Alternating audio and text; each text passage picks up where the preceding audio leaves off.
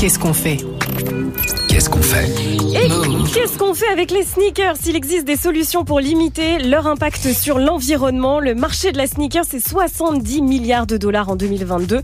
Dans le monde, évidemment, il devrait atteindre les 100 milliards de bénéfices d'ici 2026. Est-ce que l'un d'entre vous a une passion pour les sneakers ou on en a pas mal chez, J'adore ça, j'en ai plein. C'est vrai, genre J'en ai combien plein. Mon fils aussi, il adore ça. C'est vrai Mais genre, euh, bah, une, Dizaine de paires plus non, une trentaine de Oh, paires. une trentaine, ah, Ah ouais. T'as pas autant de Bon.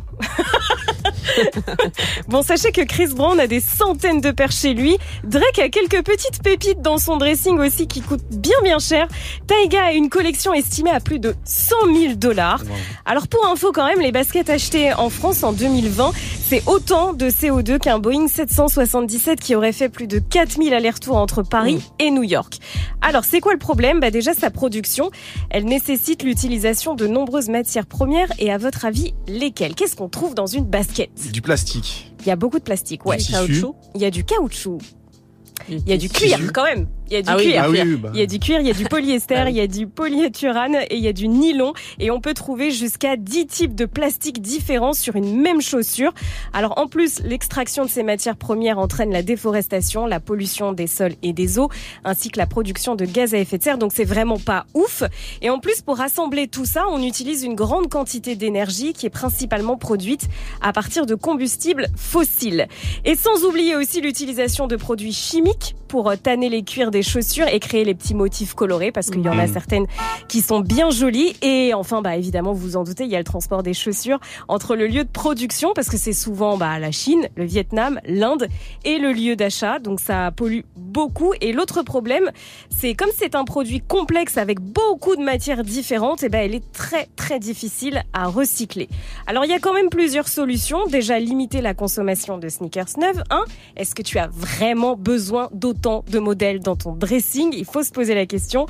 Opter pour des sneakers éco-responsables et il y en a de plus en plus. Je sais pas si vous avez vu, il y a de plus en plus de marques Ouais.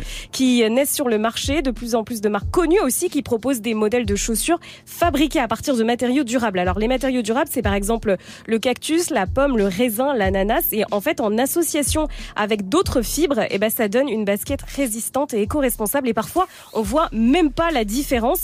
Par exemple, alors je vous ai mis euh, les photos la team mais Adidas a sorti une version de sa mythique Stan Smith composée de matériaux entièrement recyclés. Elle est pas plus chère que le modèle original Mhm. et elle est mignonne quand Et même. pour le Ouais, coup, ouais, ouais. on dirait une vraie Stan Smith. Mais parce on voit pas du tout la différence Ouais, en fait. T'as des, t'as des, t'as des sneakers quand ils les refont en mode Ouais. recyclé, elles sont moins blanches, tu vois, pour les. Ouais, c'est pour la peinture et les colorants, voilà, qui qui, qui Ouais. s'utilisent pas, c'est pour ça. Mais là, ils ont réussi à quasiment faire euh, Ouais. la même. Il y a Nike aussi qui a sorti un modèle Air Jordan confectionné avec des matériaux durables. Qui est pas mal, hein, elle est mignonne, hein Elle Ouais. est toute noire celle-là. Donc ouais, il y a des modèles vraiment vraiment stylés. Après, il faut choisir pourquoi pas des euh, chaussures reconditionnées. Ça existe, ça se développe de plus en plus. Ce sont donc des baskets usagées qui ont été nettoyées, réparées, remises à neuf, donc un peu comme les téléphones portables en fait. Mm. Elles sont ensuite euh, remises en vente pour être achetées à nouveau et ça permet de limiter la production de chaussures neuves et donc de réduire l'empreinte carbone liée à leur fabrication. Et il y a Lacoste aussi qui a fait une paire de, Oui, chaussures avec des balles de tennis Oui, c'est vrai. recyclées. Ah oui. Bah Je l'ai ouais, pris celle-là, elle est trop belle. Elle est, elle est ultra stylée, c'est vrai. Et tu peux aussi leur donner une seconde vie, tu peux les revendre plutôt que de les jeter, c'est mieux. Tu prolonges leur durée de vie et tu réduis les déchets. Alors à vous de jouer.